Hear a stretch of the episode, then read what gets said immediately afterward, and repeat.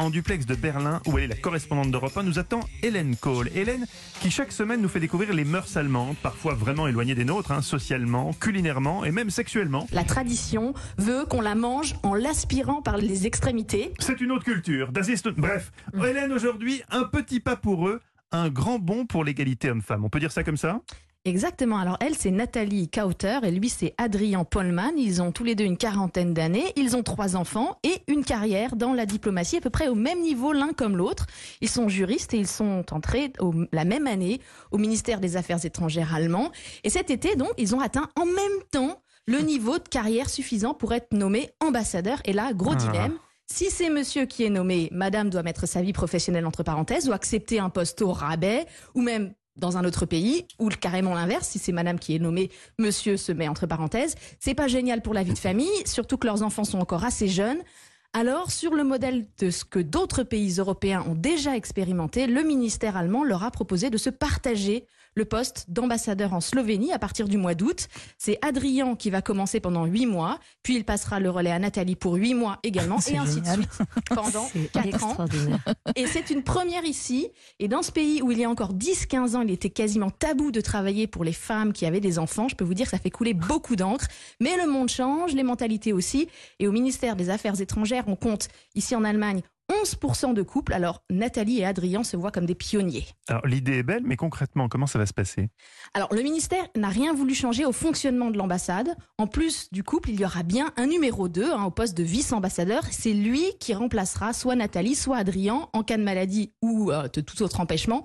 Il n'est pas question que ce soit le conjoint qui soit prêt à prendre le relais au pied levé, parce que ça serait trop envahissant pour la famille. Alors, une seule exception, c'est ces fameuses réceptions. Et les oui, événements oui. où il est attendu que le conjoint soit présent. Alors là, le couple sera bel et bien à deux sur le terrain. Deux Et ambassadeurs. voilà, et Nathalie comme Adrien seront à ce moment-là habilités à mener des discussions officielles au nom de l'Allemagne, mais cela devra rester vraiment exceptionnel. La DRH du ministère a bien insisté sur le fait que le conjoint qui n'est pas en service ne devra pas se sentir obligé de suivre les affaires courantes alors que il ou elle est censé être off pendant huit mois. Pendant cette période de congé, sa priorité, ce sera vraiment la vie de famille et les trois enfants qui ont moins de 10 ans. C'est vraiment le but premier de cette expérience, préserver la vie de famille et l'équilibre des enfants.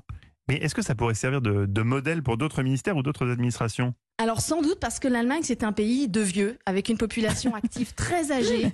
Selon une étude de la Bundesbank, la population en âge de travailler va diminuer de 2,5 millions d'ici 2025. Donc d'ici 5 ans, 2 millions et demi de personnes en moins pour travailler en Allemagne.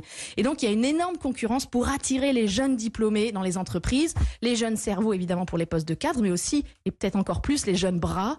Avant la crise du Covid, dans l'industrie allemande, la moitié des entreprises disaient refuser déjà des contrats faute de main-d'œuvre. Et Ah on bah pense que ça coûte quand même un point de croissance à l'Allemagne chaque année.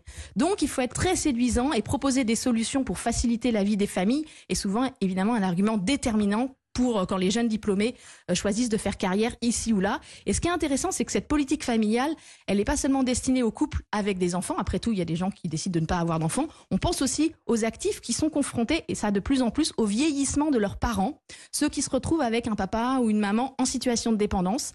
Et il y a deux ans, il y a eu un accord assez spectaculaire dans l'industrie, négocié par le grand syndicat IG Metall, pour permettre des aménagements d'horaires pour les ouvriers qui doivent s'occuper d'un parent âgé, aller le voir une fois par semaine, lui faire ses courses, l'emmener chez le médecin, etc.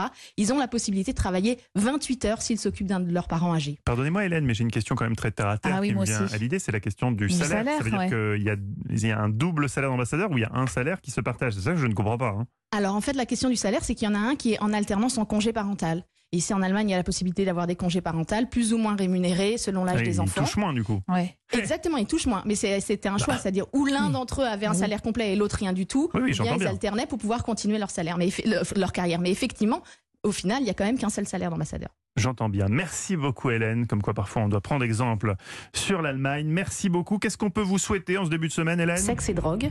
Comme d'habitude, quoi.